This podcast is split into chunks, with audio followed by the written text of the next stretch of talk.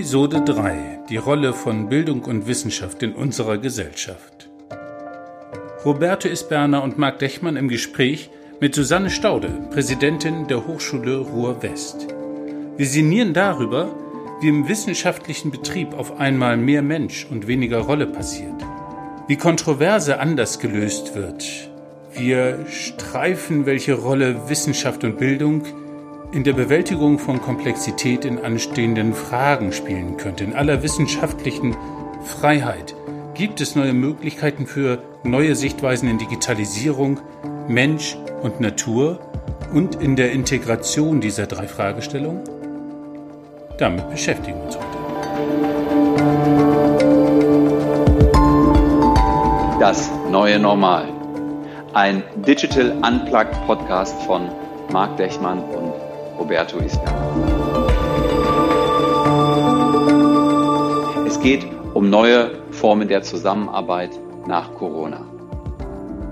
Wir schneiden nicht, wir beschönigen nichts. Ein One-Take. Immer mit Gast, immer 60 Minuten.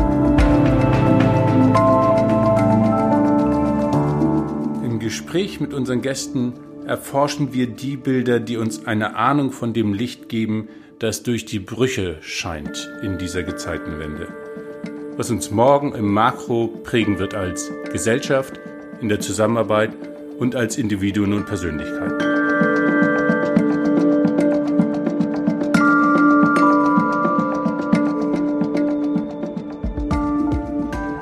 Zunächst möchten wir die Menschen begrüßen, die uns zuhören und die, die hier im Gespräch sind. Susanne Staude, Präsidentin der HRW Hochschule Ruhr-West, richtig? Richtig. Genau. Und, Hallo. Und mein Kollegen, äh, Kollegen Roberto Isberner, den ich sehr schätze, Roberto, mit dem ich gerne dieses Interview führen. Auch richtig. Cool, dann starten wir. Ich mache den Countdown, den wir immer haben. Fünf, vier, drei, zwei, eins. Los geht's. Susanne, wir starten mit zehn knackigen Fragen. Die Idee ist eher ja oder nein dies oder das. Nicht so sehr differenzierte lange Antwort. Die erste Frage. Corona, Krise oder Chance? Mehr Krise als Chance. Susanne, im Rückblick Corona, groß oder klein? Groß. Corona, gefährlich oder ungefährlich? Eher ungefährlich. Corona, Wirtschaft oder Gesundheit retten? Gesundheit retten. Corona, das neue 9-11, danach ist alles anders? Danach ist alles anders, aber nicht unbedingt schlechter. Gut, schön. Corona, Angst vor dem Virus oder Freude auf den Impfstoff? Freude auf den Impfstoff. Corona, Tratsch in der Kaffeeküche oder konstruktives Arbeiten im Homeoffice? Tratsch im Homeoffice. Schön. ähm, Corona. Klare Anweisung oder diffuse Selbstorganisation? Klare Selbstorganisation. Klare Anweisung und gute Selbstorganisation. Okay. Corona, Susanne, bist du systemrelevant? Darüber streiten sich die Geister. Aber ich glaube, Bildung ist systemrelevant. Okay. Letzte Frage, die wichtigste Frage von allen. Lennon oder McCartney? Das überfordert mich völlig. Corona kein Problem. Corona kein Problem. Ja? Aber die Systemfrage bei den Beatles, I don't know. Schön. Okay, vielen Dank. Marc, jetzt ähm, haben wir natürlich auch im Vorfeld überlegt, wen äh, können wir einladen, wer muss auch dabei sein unbedingt. Und du sagtest, ja, die Susanne, die muss dabei sein. Wie, wieso eigentlich? Ja, ehrlich gesagt, weil unser Telefonat mit der Idee so war, wie es war. Äh, ich rufe jemand an, das ist eine gute Type am Telefon, also eine, eine Frau, die Spaß macht, die schnell und klug denkt, ähm, die aus meiner Sicht eine der konsequentesten Lernerinnen ist, die ich kenne. Ähm, ich finde, einen richtig weiten Denkhorizont mitbringt. Prost, äh, Prost Roberto. ist noch Wasser. und äh, was ich an Susanne so wahnsinnig schätze, ist, dass ihr Denken und ihr Handeln vom Menschen ausgeht, wäre mein Gefühl. Wow. Echt? Wow. Susa Susanne, wie, wie, wie siehst du das? Ähm, ja, sprachlos ist nicht eine meiner Grundeigenschaften, sonst wäre ich jetzt wahrscheinlich sprachlos. Aber genau. aber äh, das, das freut mich und ähm, ja, ich, will das auch, will dem auch echt tatsächlich gar nicht widersprechen und hier irgendwelche falsche Bescheidenheit aufkommen lassen. Ähm, aber tatsächlich ist das Lernen auch etwas, was mich und Marc ja verbindet.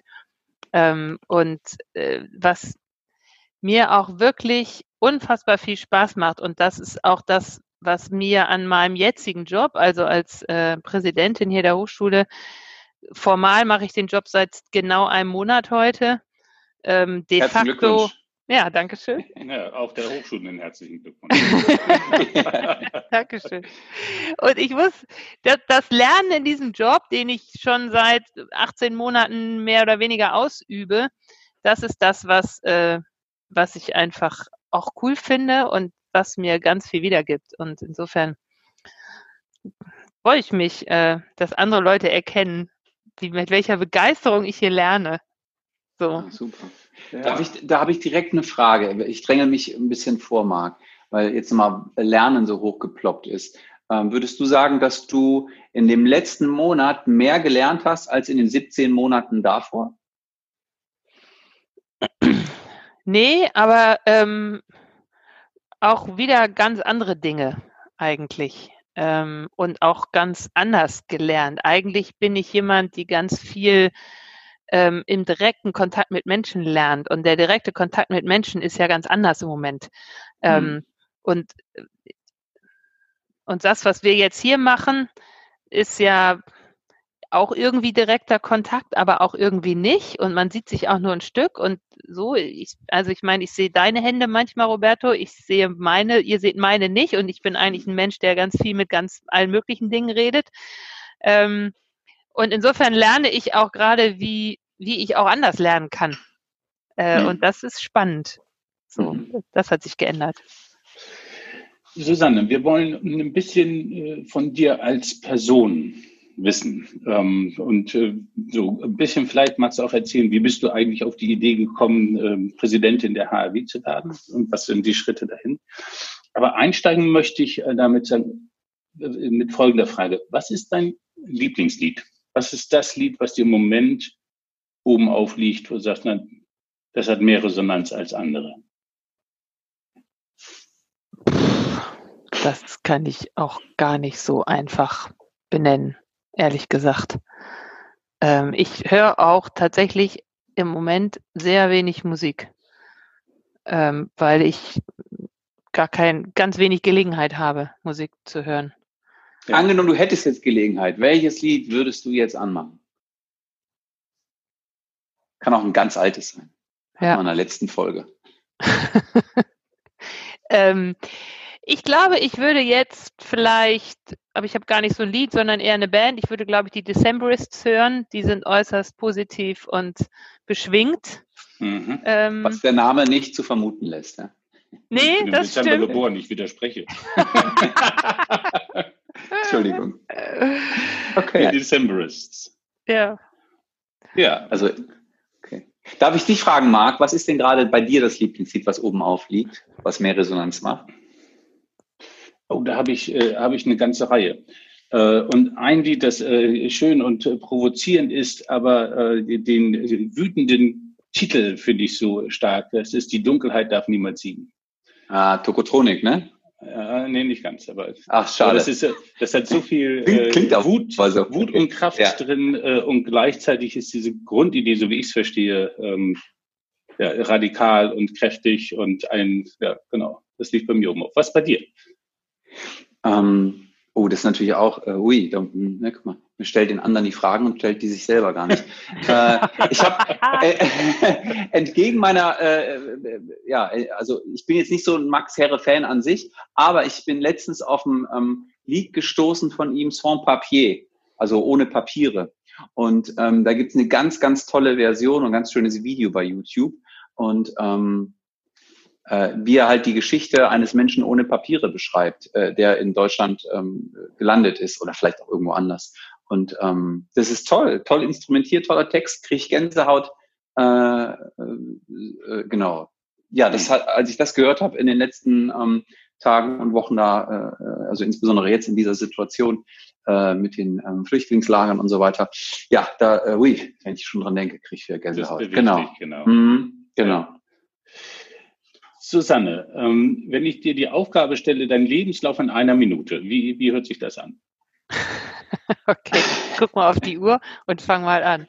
Ähm, also, ähm, ich bin ein äh, Akademikerkind, ähm, aufgewachsen in Bremen, ähm, habe Abitur gemacht, bin dann mangels Zukunftsideen nach London gegangen, habe dort erstmal gejobbt, dann irgendwann auch in England, London studiert.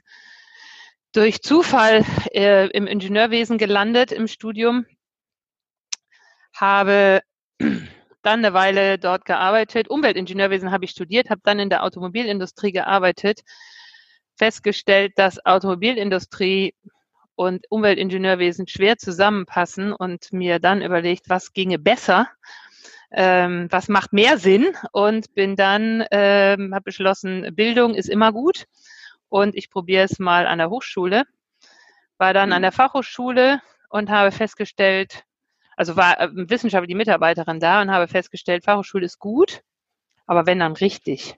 Also will ich Professorin werden. Äh, dazu fehlte mir die Promotion. Die habe ich dann nachgeholt, indem ich eine wissenschaftliche Mitarbeiterstelle an der Uni angenommen habe, ganz klassisch dort promoviert habe und dann äh, habe ich mich auf die erste Professur beworben, habe dort ein interessantes Vorstellungsgespräch gehabt, den Job nicht bekommen. Und bei der zweiten Professur hat es geklappt. Und das war an der Hochschule Ruhr West, die da gerade ein halbes Jahr alt war, als ich mich beworben habe. Ja, ähm, die Hochschule. Startup. Ja, genau. Und den Job habe ich bekommen, äh, schon bevor ich die Promotion zu Ende hatte und äh, musste dann ja meine Promotion noch schnell fertig machen und habe dann hier angefangen vor jetzt neuneinhalb Jahren an der Hochschule. Okay. Dazwischen habe ich auch in England meinen Mann kennengelernt im Studium, den äh, mit ihm im Laufe der Zeit drei Kinder bekommen, ihn irgendwann zwischen Berufserfahrung nach dem Ende des Studiums mit nach Deutschland genommen. Jetzt leben wir zusammen in Deutschland mit unseren drei Kindern. Ja, good job, good job. Genau, ja, also ich habe ich habe ja noch äh, zehn Sekunden habe ich noch. Insofern kann ich euch noch weiter erzählen. Ich habe dann also hier Professorin gemacht und das Institut mit aufgebaut, ähm, mit äh, großer Begeisterung mich äh, in die in der Lehre äh, engagiert. Ähm, und als dann äh, die Stelle der Vizepräsidentin für Studium Lehre frei wurde, mir gedacht, A, es kann nicht sein, dass diese Hochschule immer nur von Männern geführt wird. Und B, ähm, äh, wenn ich es nicht mache, macht es jemand anders und wir, vielleicht machen die das nicht so gut, wie ich das haben will und deswegen mache ich es selber. Äh, ja. So bin ich dann Vizepräsidentin geworden. Und dann ging die Präsidentin wow. und schwuppsdiwupps musste ich sie wow. vertreten. Und so bin ich, um deine ursprüngliche Frage zu beantworten, Marc, ja. auf die Idee gekommen, Präsidentin zu werden, weil ich es einfach auf einmal war in Vertretung. Ja, weil ich es auf einmal war. Wenn du jetzt guckst, jetzt leben wir in einer spannenden Zeit. Ähm, du bist gerade in der Transition jetzt sozusagen seit ähm, diesem Monat formell offizielle Präsidentin.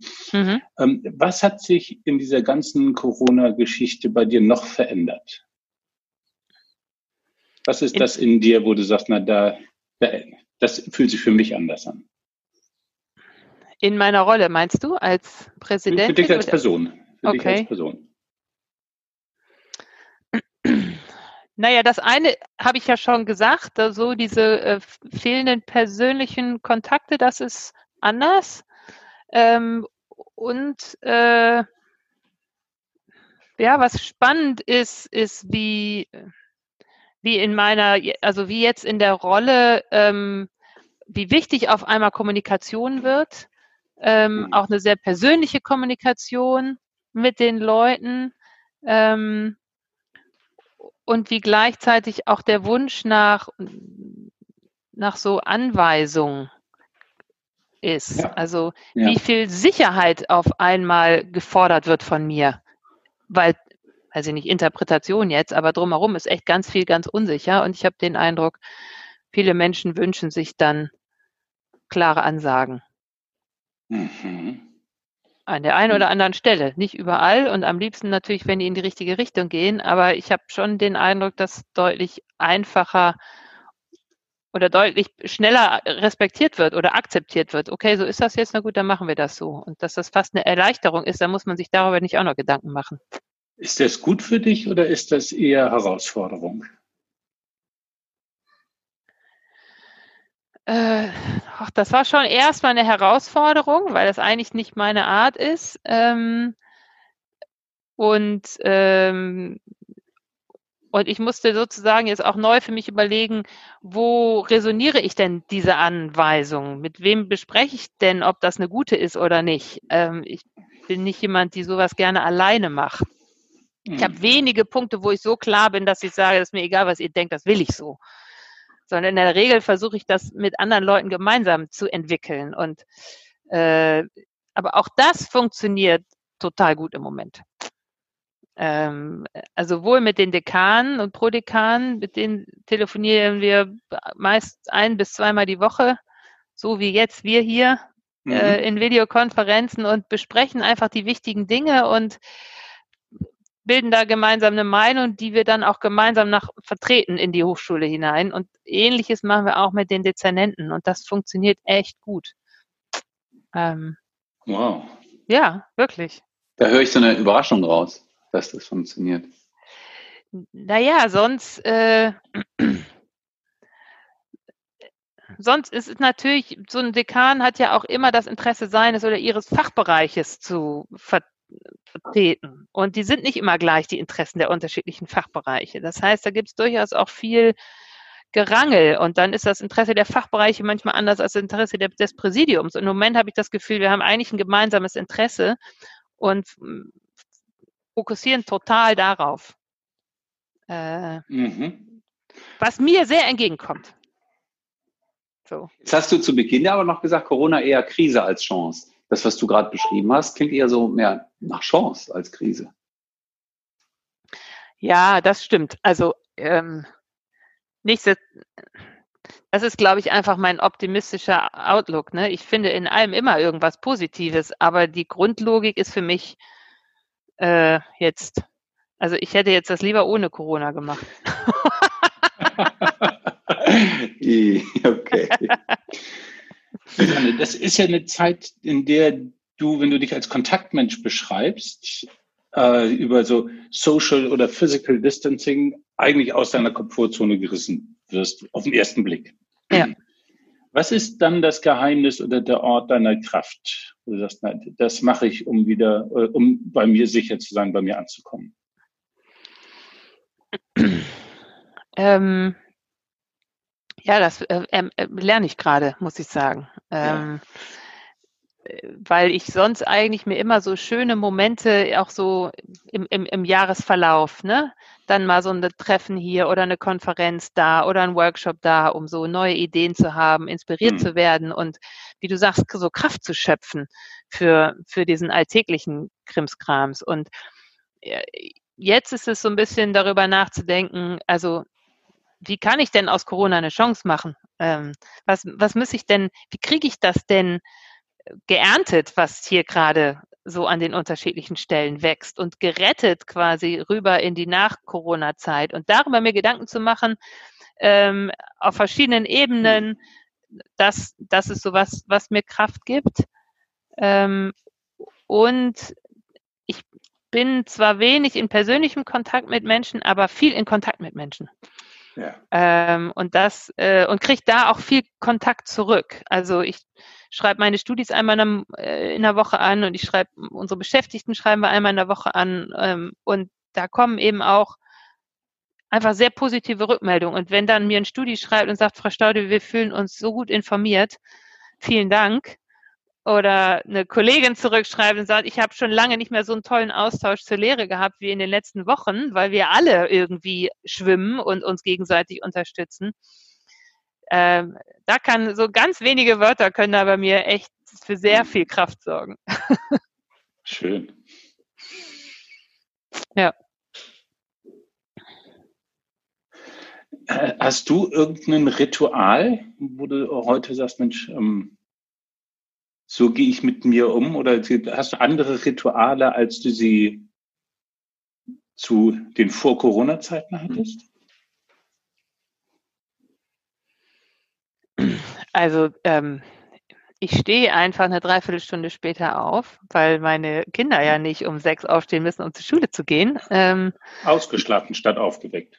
Äh, nee, ich bin äh, das gar nicht unbedingt so anders, aber der ähm, was ich jetzt habe, dass ich fast jeden Morgen als erstes eine Tasse Tee im Bett trinke. Ähm, mhm.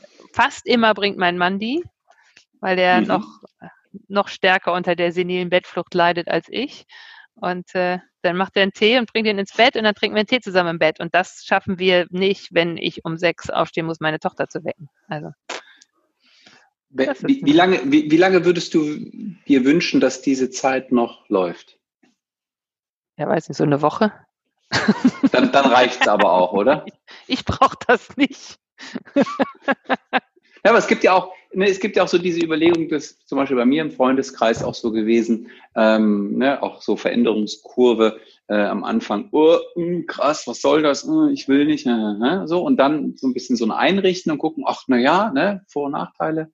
Ähm, ach ja, nicht ewig, aber also wenn das jetzt nächste Woche aufgehoben werden würde, fände ich das ein bisschen schade, so ungefähr. Ne? Ähm, gut, das ist jetzt wieder auch zwei Wochen äh, her. äh, hat ja auch natürlich auch was mit der Dauer zu tun. Ja. Ähm, aber du sagst so noch eine Woche und dann wäre es gut, wenn es sozusagen zurück in die Normalität ginge oder eine neue, andere Normalität sich ergibt, weil das, was jetzt sich in den letzten Wochen ergeben hat, ist ja unsere jetzige Normalität. Ja, also ähm, ich sag mal so, es wäre schon echt verdammt vergeben, wenn wir oder eine vertane Chance, wenn wir zurück in die alte Normalität kommen. Also das wäre mhm. ja irgendwie quatschig, finde ich. Mhm. Ähm, und insofern könnte man natürlich jetzt so philosophieren, dass wenn jetzt morgen alles zu Ende wäre und man ganz normal wäre, dann würden wir wahrscheinlich sofort alle äh, zurückfallen in alles das, was wir vorher gemacht haben. Ähm, schätze ich jetzt mal so. Das wäre ja auch doof. Aber ähm, insofern äh, ist es vielleicht eher, ähm, vielleicht muss man irgendwie so trennen zwischen dem, was was äh, passiert und was ermöglicht wird und zwischen dem, was passieren muss. Und das, was passieren muss, finde ich nicht unbedingt erstrebenswert und will das nicht unbedingt länger haben. Mhm. Ähm, äh, so, also viele Leute haben einfach so viel Angst. So, das finde ich nicht besonders angenehm. Äh, weder mhm. für die noch für die, mit denen zu tun haben. Aber, mhm. ähm, aber die anderen Dinge äh, könnten natürlich noch ein bisschen weiterlaufen. So, ja. also. Ja, dann lass uns mal, äh, weil das ein guter Übergang zu dem nächsten Kapitel ist. Wir gucken jetzt ein bisschen vom Mikro zum Makro. Was ist die Situation in den letzten zwei Wochen? Was ist der Moment, wo du das Gefühl hast, oh, der hat eine andere Resonanz als andere? Der könnte aus Corona dieses, der könnte in dieser Situation etwas drüber hinausweisendes haben. Was ist dieser Moment?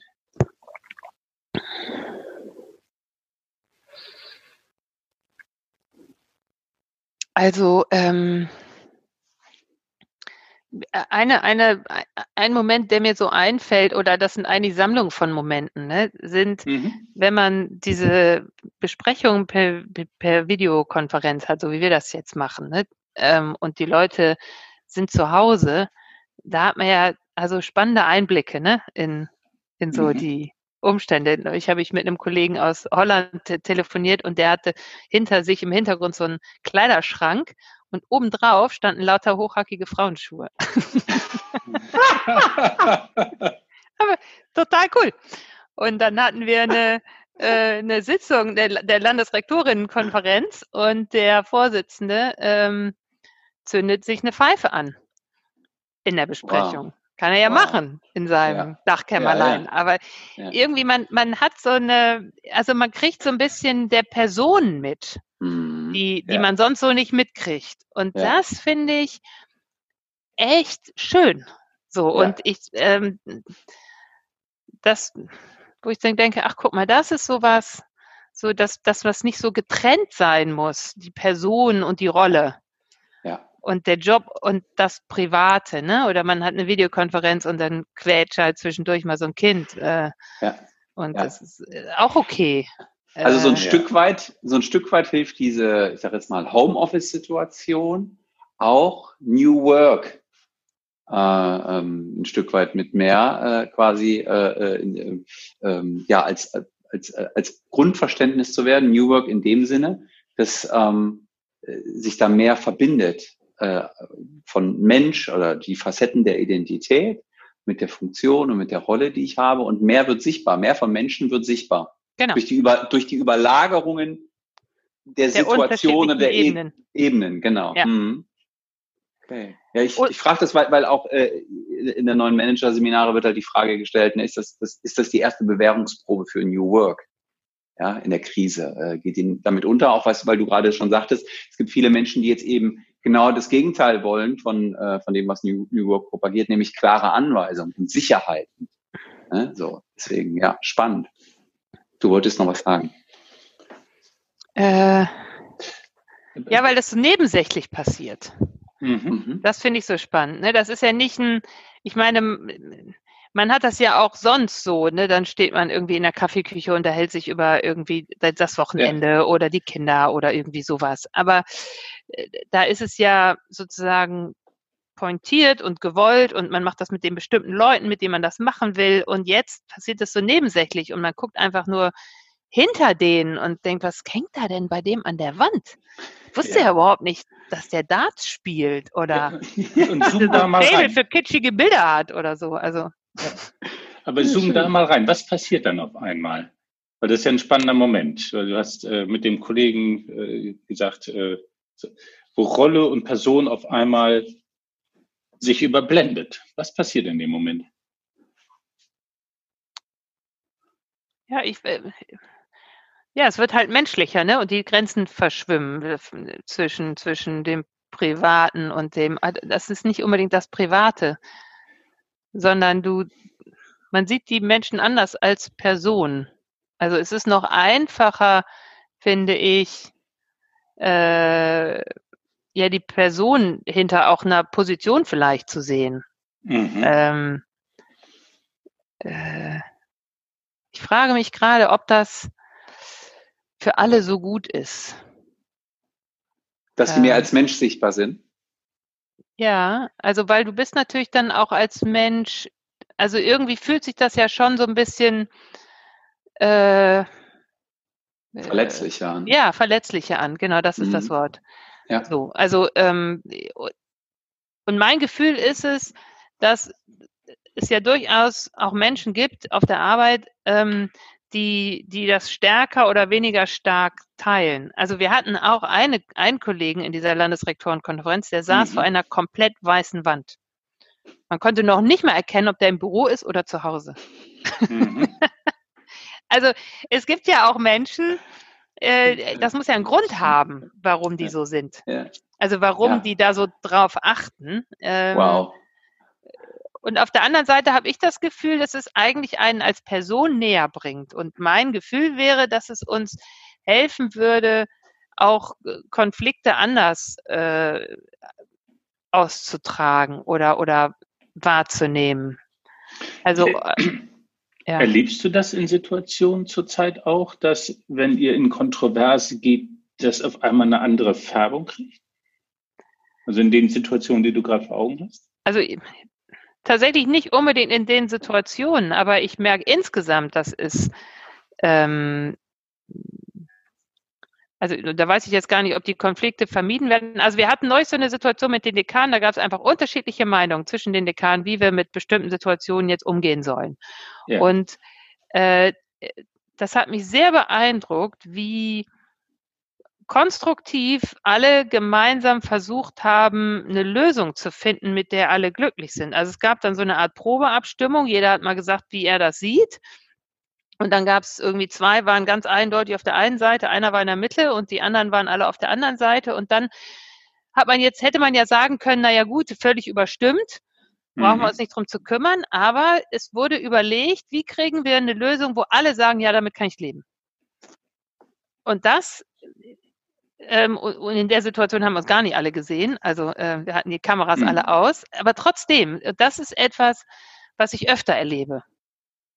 Das heißt, man hört noch mehr aufeinander wirklich hin und geht weniger in schnelle sozusagen Entscheidungsrituale, vielleicht auch vorschnelle Entscheidungsrituale? Ja, ich glaube das. Vorschnelle Entscheidungsrituale und irgendwie gibt es weniger Bedarf an Positionierung. Okay. Das ist mein Eindruck. Also. Ja. Ja, aber das finde ich, das finde ich spannend. Kannst du da gucken, sozusagen, was, äh, was sind die kurzen Beschreibungen für, hier passiert weniger Positionierung, weniger Machtritual, würde ich jetzt als Bild haben, weiß ich nicht, ob das das ist. Gucken die Leute mehr sachlich dahin oder, oder mehr menschlich oder was, was ist, was ändert sich da? Also mein erstes, mein erster Impuls wäre tatsächlich mehr menschlich, also mehr darauf hm. bedacht zu sein, dass alle äh, eine gute Lösung finden. Also das ist für mich jetzt erstmal mehr menschlich. Also eher zu sagen, es ist nicht egal, ob du überstimmt bist. Mhm. Ähm, so, aber es ist auch eine, ähm, eine größere Offenheit bei den, bei allen, unterschiedliche Argumente überhaupt zu hören. Ein anderes Zuhören. Ja, ist mein Eindruck. Also wow. auch zu sagen, ja stimmt, das ist auch ein Aspekt, den habe ich noch gar nicht so betrachtet. Und das, ja, wenn man so, so, wenn man schon so positioniert ist, dann hört man ja nicht wirklich zu, weil man ja eigentlich äh, seine Position nicht gefährden will. Hm. Ich, ich habe ich hab da eine Frage, ähm, weil das ein Gedanke ist, den wir jetzt natürlich auch schon, schon öfter nochmal gehört haben, dass, das, dass die Qualität des Zuhörens oder die Offenheit des Zuhörens sich verändert. Ähm, und ich stelle mir gerade die Frage, ist das der Fall A aufgrund der technischen Zusammenkunft, ja, also dass man sich sozusagen anders begegnet, also äh, vom Setting her, oder ist es B, weil die Situation gerade die Verletzlichkeit von uns Menschen zeigt? Also dass wir merken, okay, wir um aus dieser äh, krisenhaften Zeit rauszukommen, müssen wir dann doch mehr kooperieren. Also dann das dieses zutiefst menschliche im überzeichneten Sinne Überlebenswollen äh, äh, ist. Ja, ich glaube, es ist eher das. Ähm, ich, ich glaube, es ist, es ist eher so ein, wir müssen so ein gemeinsamer Wunsch, die Krise irgendwie gemeinsam zu bewältigen. Ich sage das jetzt mal so. Mhm. Ähm, aber die Technik hilft, wenn, weil wenn du mit vielen Leuten in so einer Videokonferenz bist, dann haben wir relativ schnell festgestellt, dass das eigentlich nur funktioniert, wenn immer nur einer sein Mikro anhat. Und das führt dazu, wenn einer redet, sind die anderen leise. Und das hat man halt auch nicht immer sonst. Mhm. Wobei ich dann nochmal sage, ich bin ja ein bisschen gemein, ne? nur weil ich gemutet habe, heißt das ja nicht, dass ich zuhöre. Aber das ist. Nee, das stimmt. Aber es ist jedenfalls aber, hilfreich, wenn man nicht ja. gleichzeitig redet. Dann kann man definitiv ja. besser zuhören. Ja, das stimmt. Ja. Naja, und ich achte eben viel weniger auf sonst Umfeldinformationen, äh, die auch da sind, die schnell so Meinungsbildung machen. Ähm, wo man sagt, so, sonst hat man ein Gefühl, wo gehen denn Mehrheiten hin? Ja. Und das ja. kann auch vorschnelles Gefühl sein, das scheint hier auch äh, anders zu sein. Und gleichzeitig ist dieses Erleben, wir sind alle in einer anderen Situation. So, wir sitzen alle in einem Boot, ist so eine Metapher, die zu oft gebraucht wird, aber dieses Gefühl von Gemeinschaft scheinbar ein anderes. Mhm. Ähm, und dieses Gefühl von wechselseitiger Abhängigkeit und auch Versicherung damit, ne? Ja, ich glaube auch. Und ich, also ähm, auch das Gefühl, ähm, ich glaube auch, dass ähm, tatsächlich ein Wunsch besteht, Entscheidungen nicht alleine zu treffen. Ja. So, Keiner weiß es so richtig, ja. Äh, gibt es einen großen, großen Wunsch danach, dass, dass man auch äh, ja da nicht alleine steht und das machen muss. Weil man ja auch so schwierig, man hat ja auch faktisch keine Entscheidungsgrundlagen. Also das ja. ist ja schon eine besondere äh, Situation, ähm, dass du eigentlich nichts weißt und trotzdem die ganze Zeit irgendwelche Entscheidungen treffen musst. Also äh. und es geht. Und es geht, ne? Ja, es geht. Ich meine, im Nachhinein kriegt man dann doch immer mal wieder einen auf den Deckel, aber äh, da alle wissen, dass man nichts weiß, ist, wie du sagst, es geht. Hm. Mir, mir kommt da das Bild vom Improvisationstheater ähm, äh, in, in, den Kopf. Ne? Ähm, mhm. Ich mache ja seit 2001 spiele ich ja Impro-Theater und ähm, was ich an dieser Theaterform so toll finde, ist, dass alle Beteiligten, sowohl die Spielenden als auch die Zuschauenden, wissen, es entsteht in diesem Moment und im Grunde genommen keiner weiß es besser oder keiner kennt den perfekten Weg. Und wenn auf dem, äh, äh, auf dem Weg, sprich in der äh, Inszenierung, äh, ein Fehler äh, passiert, ist es okay. Man merkt das dann zwar so, denkt so, ja gut, kann halt passieren, machen wir mal weiter. Mhm. Ja? Ähm, wohingegen, wenn ich mir eine klassische Inszenierung angucke, dann fällt mir ein Versprecher sofort auf und ich denke mir, hä, die haben jetzt aber nicht gut genug geprobt. Das ja, müssen ja, die doch, ja. die haben, also die müssen das doch wissen, wie das richtig ja, läuft ja, oder wenn ja, genau, stimmt. Und, und gerade ist es vielleicht jetzt auch so in, in, in Entscheidungsprozessen, mhm. ja, dass du von den bestimmten Entscheidern oder Entscheiderinnen natürlich ganz klare Kompetenzen und Expertisen erwartest. Und wenn eine Entscheidung getroffen wird, du dann aber siehst, die hat nicht funktioniert, war das ja bisher so, ja, wofür werden die denn bezahlt? Ja. ja. Und jetzt ist es irgendwie so ein, so ein vielleicht so ein, so ein Commitment, okay, wir alle wissen nicht, was die richtigen Entscheidungen sind. Wir lassen uns mal so ein Stück weit drauf ein. So. Ja, ein bisschen wie beim, beim Impro. Nicht ganz so witzig, aber. Es kommt auch auf die Qualität des Impros an, aber. Und der Entscheidung. Und der Entscheidung, genau. Ja, wobei das ja verrückt ist. VUCA World haben wir alle schon gehört, alles volatil, alles unsicher und sowas, gar keine neue Erkenntnis. Und das, was ihr beschreibt, heißt, na, eigentlich hätten wir es doch schon können müssen. Und scheinbar sind wir aber immer noch in diesen, ich, äh, man muss doch wissen, jemand muss das doch unter Kontrolle haben, äh, Ritualen drin. Und jetzt haben wir eine Zeit, wo sagt, da, da ist es echt klar, dass es keiner weiß. Ja, ja, ja und ähm, selbst da stimmt es ja nicht, ne? Also selbst da gibt es ja auch Leute, die Dinge wissen. Und je nachdem, also das merken wir ja auch, also auch wenn man in der Zeitung guckt und auch bei uns, ähm, es hängt ja auch davon ab, was für einen Blickwinkel du einnimmst, ob, ja. was du weißt und was du nicht weißt. Ne? Und man weiß ja, dass die Kulturschaffenden irgendwie am Boden liegen und dass die kleinen Geschäfte, ne, wer weiß, wie viele davon pleite gehen. Also man weiß ja, ja da wird es massive Schaden geben, ja. aber man weiß eben auch andere Dinge. Und, äh, mhm. und andere Leute achten darauf, ne, sagen, man weiß, dass es gefährlich ist und deswegen so. Insofern, die, die, die Schwierigkeit ist ja, dass auch die, die Abwägung der unterschiedlichen Interessen finde ich. Mhm. Das ist ja, äh, ja. ja. einfach die Wahnsinnsherausforderung, äh, die wir nur im ganz Kleinen machen bei uns. Also ja. ja. Da würde ich dann äh, sozusagen fast schon überleiten, äh, in die nächste äh, Sequenz, vom Kleinen aufs Große zu gehen. Und der Marc, mein Freund, der hat aus dem letzten, und das äh, wirst du nachher auch gefragt werden, aus dem letzten Gespräch eine Frage uns mitgegeben in dieses Interview. Und die Frage ist, für was bist du in dieser Zeit dankbar? Die würde ich dir gerne jetzt stellen in der Überleitung vom Kleinen zum Großen. Für was bist du in dieser Zeit dankbar?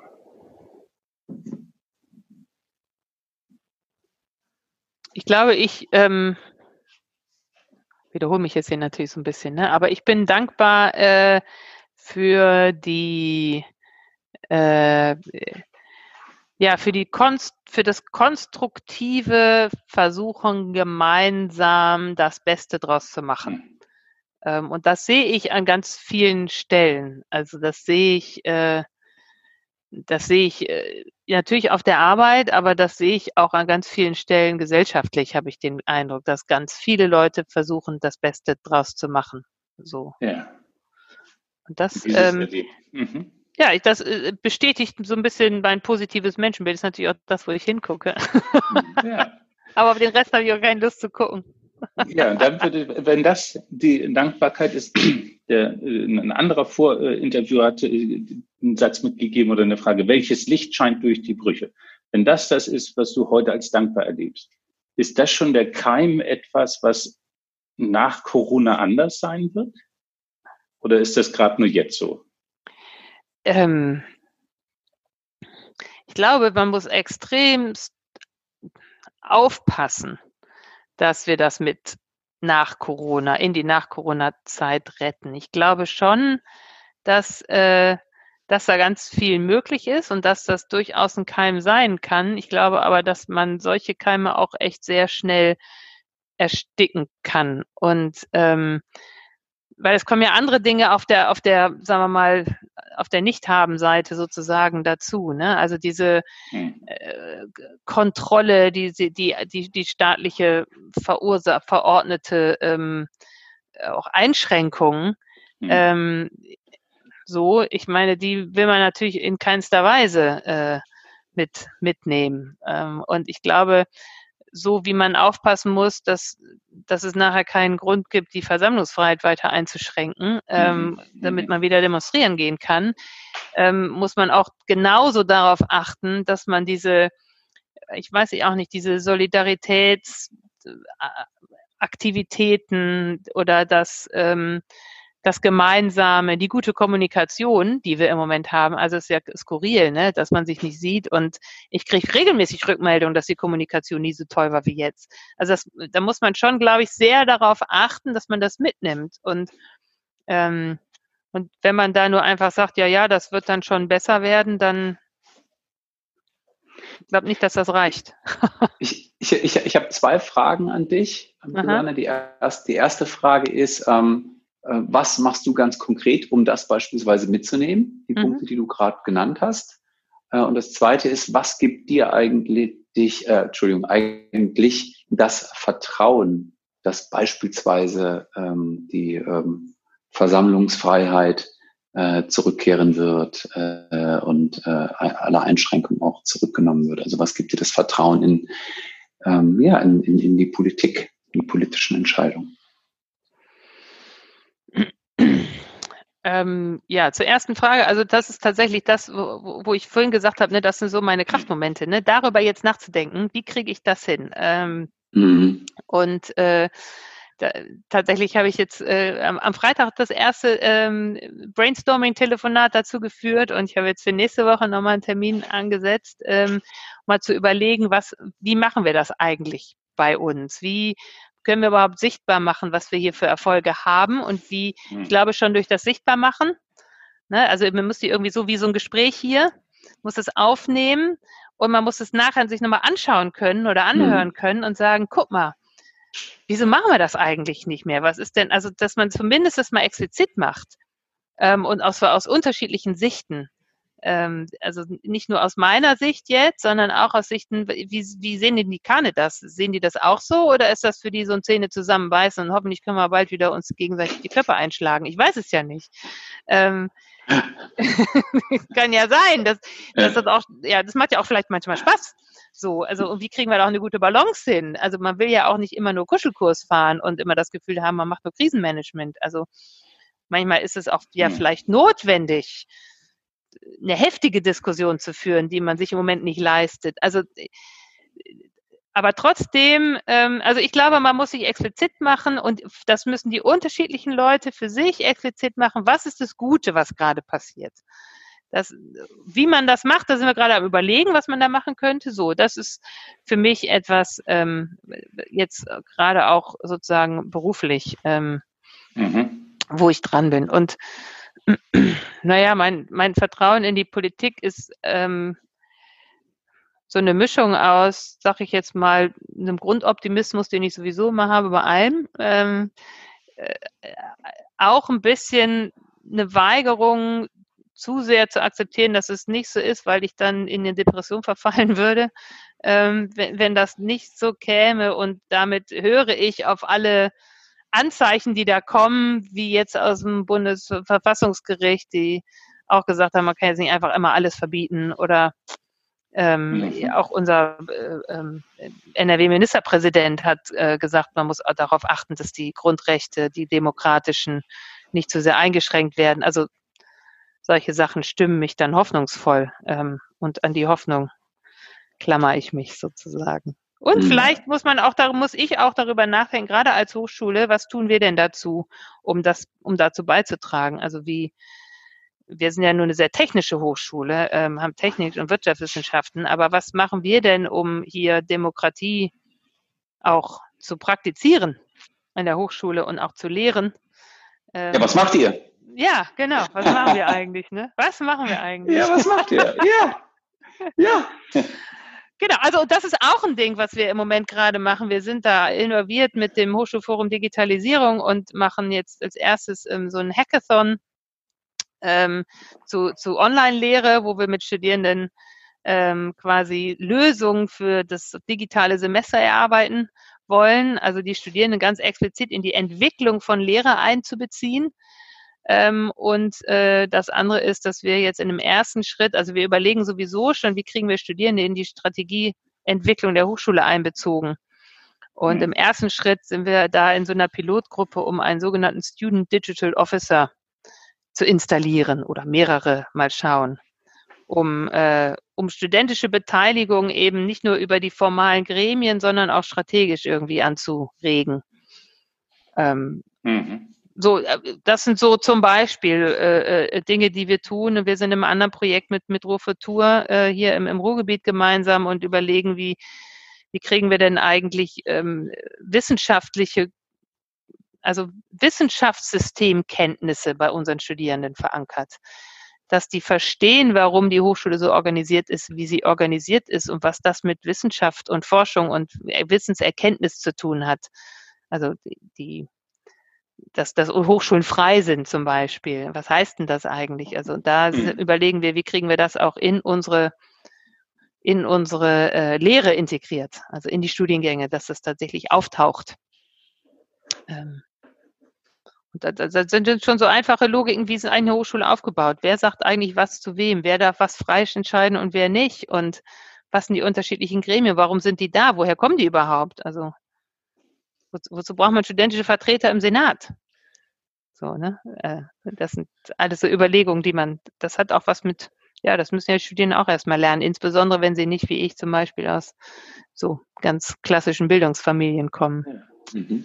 Aber das bedeutet eigentlich jetzt in diesem Moment noch bewusster zu gestalten, weil es um Freiheit und Gestaltung von Freiheit geht. Also sowohl in der Einschränkung jetzt, wo Grund, Grundfreiheiten einer Demokratie zur Frage stehen, äh, als auch in der Frage, ja, wie, wie halten wir es eigentlich damit? Und das wird, wird das wesentlicher, obwohl ihr eigentlich so eine technische Uni seid. Das hätte ich ja sonst eher bei den Geisteswissenschaftlern ja, aber das, ich sag mal so, von den Lehrenden wird das schon sehr gesehen, die Notwendigkeit auch, ähm, weil du ja gerade auch als Techniker ähm, ja ganz wesentliche Veränderungen mit vorantreibst. Ja. Also, und die ja nicht nur positiv sind. So, ne, also Atomkraft, ähm, sage ich hm. jetzt mal äh, als Beispiel, aber ja natürlich auch diese ganzen Tracking-Devices, ähm, die haben ja auch immer positive und negative Aspekte. Äh, und da ist gerade den Lehrenden bei uns durchaus auch sehr wichtig, dass die Studierenden das auch reflektieren. Und, äh, und da versuchen wir schon zu überlegen, was haben wir für Möglichkeiten, das, und das auch wirklich auch curricular einzubauen. Okay, also tatsächlich eine ethische Komponente in dem, was tun wir, ne? Also als noch Absolut. bewussteren Diskurs äh, mit reinzunehmen ja. als technische Fortschrittsgläubigkeit. Genau. Sich. Ja, eben. Und die, die Studis, die ja jetzt kommen, ne, das sind ja die Fridays for Future Generationen. Also die sind durchaus ja kritisch. Da hat sich auch was getan in den zehn Jahren, seit ich hier bin. Das ist wirklich, das kann man tatsächlich beobachten. Okay, was hat sich denn getan? Eine, naja, die sind kritischer, die Studis. Die, die, die aktuellen Studis sind kritischer als die vor acht Jahren. Ich war ich war mit meinen Studis immer einmal im Jahr ähm, Fahrrad, dieses Jahr ja leider nicht, ne, aber ich mache mal mit denen so viertägige Exkursion mit dem Fahrrad und wir gucken uns unterschiedliche Dinge an und haben immer da auch sagen wir mal, ich komme aus der Energietechnik ursprünglich, wir haben uns Kraftwerke also angeschaut zum Beispiel oder waren mal bei der bei den äh, in Atomkraftwerken und so. Und in den ersten Jahren wurde da, wurden da eigentlich nur technische Fragen gestellt und auch beantwortet von den Studis in den Arbeiten, die sie dazu machen mussten. Und in den letzten Jahren war es deutlich kritischer. Da wurden sehr kritische Fragen den Kraftwerksbetreibern gestellt zu unterschiedlichen Zum Aspekten. Beispiel, so, was ist so eine kritische Frage gewesen? Ja, zum Beispiel äh, nach, der, nach der Sicherheit der, wir waren hm. in Gorleben und haben uns dort die Atomlage angeschaut und da wurde nach der Sicherheit gefragt. Ne? Und dann haben die teilweise sehr ja, und sich die Sachen angehört, die sie da präsentiert bekommen haben und haben dann im Nachgang gesagt, na ja, ich meine, natürlich kriegen wir da Brot. Die wollen ja, dass wir deren Sachen gut finden und so. Also, ja. die waren ja. da sehr oft, sehr, äh, so, ja, scharf, fand ich. Das waren ja. die in den ersten Jahren nicht so. Ja. Also ich habe auch tatsächlich aus meiner ganz subjektiven Perspektive ähm, so als, als Seminar Leiter und ähm, Seminarschauspieler. Ich habe ja auch mit, mit branchenübergreifenden äh, Settings zu tun und lerne im Jahr ganz viele Menschen kennen. Und ich habe auch das Gefühl, dass so eine Sensibilisierung für nicht nur für die Umwelt, sondern für gesellschaftliche und globale Themen allgemein ja. äh, ungemein ähm, zunimmt. Jetzt natürlich ja. nicht 100 Prozent, aber so eine Sensibilisierung nimmt zu. Und irgendwie verstehe ich es nicht so ganz, anscheinend in der Korrelation, ja, wie schlimm es eigentlich um die Welt bestellt ist. Ja, vielleicht hat das was miteinander zu tun, vielleicht ist es nur meine selektive Wahrnehmung, aber das finde ich ganz, ähm, das, das finde ich ganz, ganz spannend, dass es, ähm, dass da was äh, in, in der Bewegung ist. Marc. Da würde ich, äh, weil das finde ich ein interessantes Moment. Wir haben Leute, die kritischer sind, wir haben mehr Sorge, mehr, mehr Komplexität. Ähm, wir hatten vorhin einen Mechanismus, der sagt, und jetzt wird auch mehr Ansage erfordert, gefordert gewünscht. Also wir erleben ja auch gesellschaftlich, aber auch in kleineren Organisationen, dass je mehr Unsicherheit ist, umso mehr Steuerung braucht es. Die Steuerung weiß aber nicht mehr. Das ist ja eben komplex. Ist das etwas, was auch ein Holzweg werden kann? Kann das naja, also ich glaube schon. Also ich meine, guck dir an, was in den USA passiert. Ne? Das würde ich jetzt durchaus als Holzweg bezeichnen. Ähm, aber hm. ähm, aber äh, kann schon, aber muss nicht, glaube ich. Ich glaube, ähm, diese ich, Gestaltung, die könnte ein ganz interessantes äh, Moment sein, wie man Vielfältigkeit gestalten kann und Sorge gestalten kann, aber produktiv und neugierig macht und in ich muss eben nicht schon wissen, sondern wir müssen gemeinsam herausfinden. Das ist zutiefst Forschung, oder? Absolut, absolut. Ich glaube, da haben auch die Hochschulen nochmal wirklich ein, ein, eine besondere Aufgabe und das ist auch übrigens eine schöne Sache, die aus dieser Corona-Geschichte rauskommt. Ja, die, die Wissenschaft wird auf einmal sehr gefordert, mhm. während sie oftmals nur äh, so ein bisschen unter ferner liefen. Ne? Immer mal wieder wird, darf auch ein Wissenschaftler zu irgendeinem Thema mal was sagen, aber eigentlich ist das jetzt Politik. Und auf einmal wird sehr die Wissenschaft gefordert und geht damit, finde ich, auch in der Öffentlichkeit gut um, weil sie nämlich zum Beispiel sehr offen zeigen, dass sie ihre Meinung ändern. Hm. Das Robert Koch Institut sagt alle jede Woche was anderes. Muss es auch, weil die Situation sich ja jede Woche ändert. Aber das hm. ist, das ist ja auch die Grundlogik von Wissenschaft. Wenn ich mehr weiß, dann kann ich andere Schlussfolgerungen ziehen. Und äh, dass das jetzt auch so offen da ist und dass man auch eine Debatte hat. Die einen Wissenschaftler sagen so, die anderen sagen so. Das, hm. Auch das ist logisch und normal. Und ähm, ich glaube, wenn man, aber da braucht man einfach viel gute Bildung. Und das ist natürlich das, was im Moment echt schlecht funktioniert. Genau. Ja, Systemrelevant. Ja. Genau. Und ich glaube, also ne, der Spruch, dass in der Krise die, der Charakter des Menschen oder des einen Menschen natürlich äh, äh, stärker sichtbar wird, genauso ist in der Krise, werden da die, die äh, sag mal, Sollbruchstellen oder die, die Problematiken in Gesellschaften, in Gesellschaften natürlich nochmal deutlicher äh, gezeigt. Und ich hatte auch noch einen Gedanken, als du das gerade so beschrieben hattest, Susanne.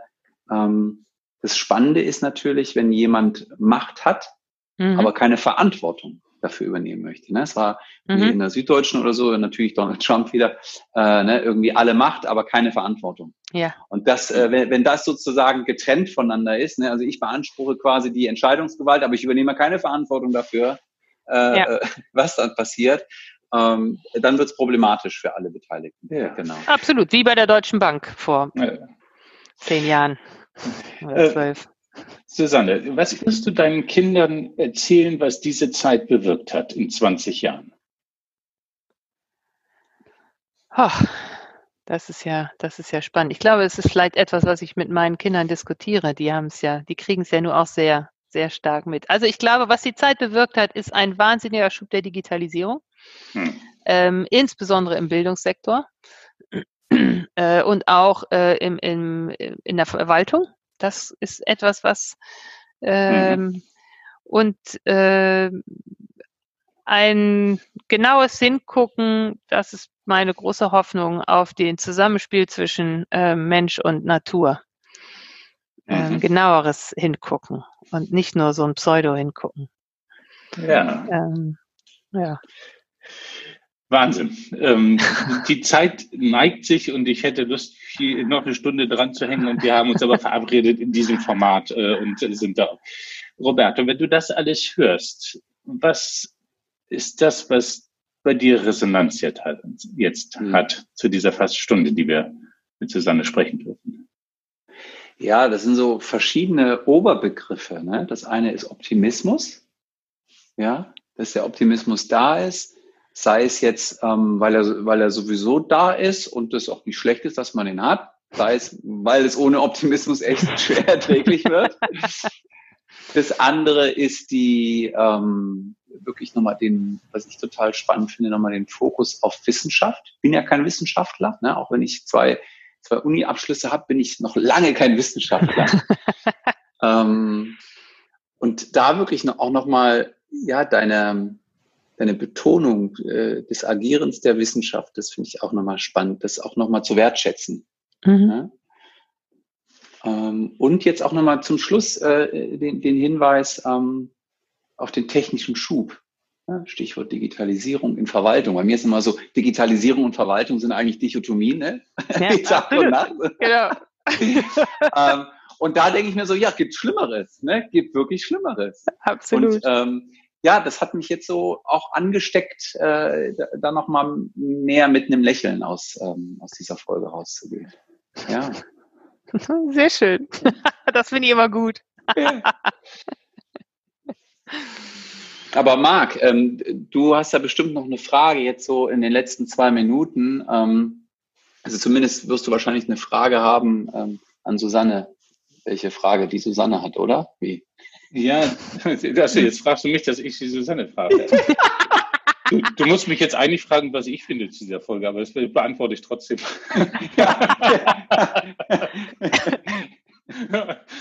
Na, äh, Diffuse äh, Selbstorganisation. ja, genau, hatten wir ja schon. Ne? Wobei es war ja in, in diesem Fall eine äh, klare Anweisung zu diffusen Selbstorganisation. Na, ähm, was ich mich berührt, Susanne, ist, ähm, dass Wissenschaft auf einmal im eigentlichen Sinne eine große Rolle spielt, also sowohl eine Stimme kriegt, als auch bewusst zur Freiheitsbildung mit dieser Stimme umgehen muss, also zur Freiheitserziehung, wenn man so will. Ja. Wenn du hast ein bisschen eine UK-Wurzel, da ist das, mhm. glaube ich, noch mehr verankert und das finde ich etwas sehr Hoffnungsvolles. Ähm, ich höre auch diesen Wunsch nach klarer Ansage, und das Erlebnis, das du hast mit deinen Dekanen, ist, dass man das aber in, in einem verantwortlichen Diskurs tut. Ja, obwohl das, ja. Sicherheit nicht da ist.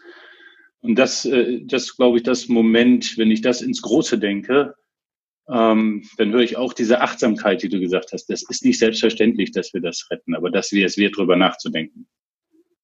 Und äh, von daher würde ich eigentlich fast dich fragen. Ähm, zwei Fragen stellen wir dir noch. Wenn du dieser Folge einen Untertitel geben solltest, welcher ist es und warum? Und danach stelle ich die zweite Frage dann separat. okay. Ähm, ja, nach dem, was, was, was ihr jetzt auch so gesagt habt, glaube ich, wäre es, äh, irgendwas, jetzt bin ich ja Ingenieurin ne, und kein Sprachgenie, das sage ich jetzt mal direkt vorab. Also ihr könnt da einen schönen Satz draus basteln. Ähm, aber was, was mit zu tun hat mit der Rolle von Bildung und Wissenschaft ähm, für, für unsere Gesellschaft. Und ich tue mich schwer, das zu trennen. Ähm, denn ich glaube, ja, so, ich habe den Eindruck, das ist, das ist, das ist wichtig. Es ist auch, gute Bildung ist auch wichtig, um aus solchen Situationen gestärkt rauszugehen und oder sie überhaupt zu als Gesellschaft, sage ich jetzt mal, zu überleben. Jetzt nicht als Einzelner, da brauche ich Abstandsregelungen, aber als Gesellschaft da, da sozusagen gestärkt rauszugehen, brauche ich, glaube ich, gute Bildung und Wissenschaft. Ja. Und das heißt, ja, das äh, Bildung, Bildung plus Wissenschaft gleich gestärkte Gesellschaft. Fragezeichen.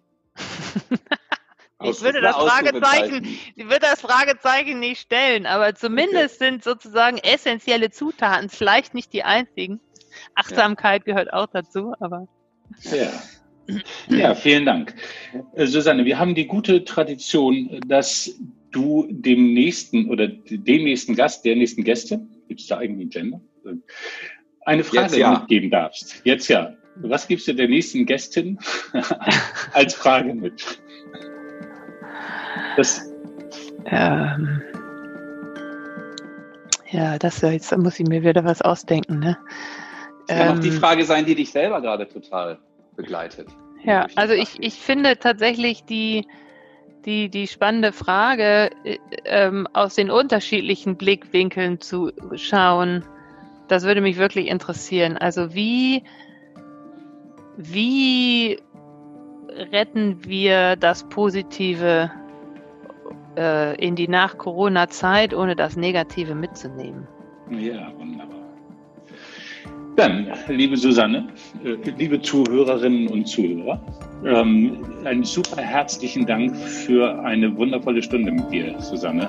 Danke. Ähm, Sehr gerne. Großartig. Ähm, und dann beschließen wir hiermit auch diese Folge gerne. Ähm, eigentlich mit der Lust, das Gespräch weiterzusetzen, aber die Zeit ist voll. Genau. Viele Grüße ins Ruhrgebiet, nach Hamburg und aus Köln. Und äh, ja, bleibt alle schön gesund. Ja, vielen Dank für das angenehme Gespräch und euer Interesse an mir. Ja, selbstverständlich. Danke, Susanne. Danke, Mann. Ciao. Macht's gut. Tschüss. Tschüss.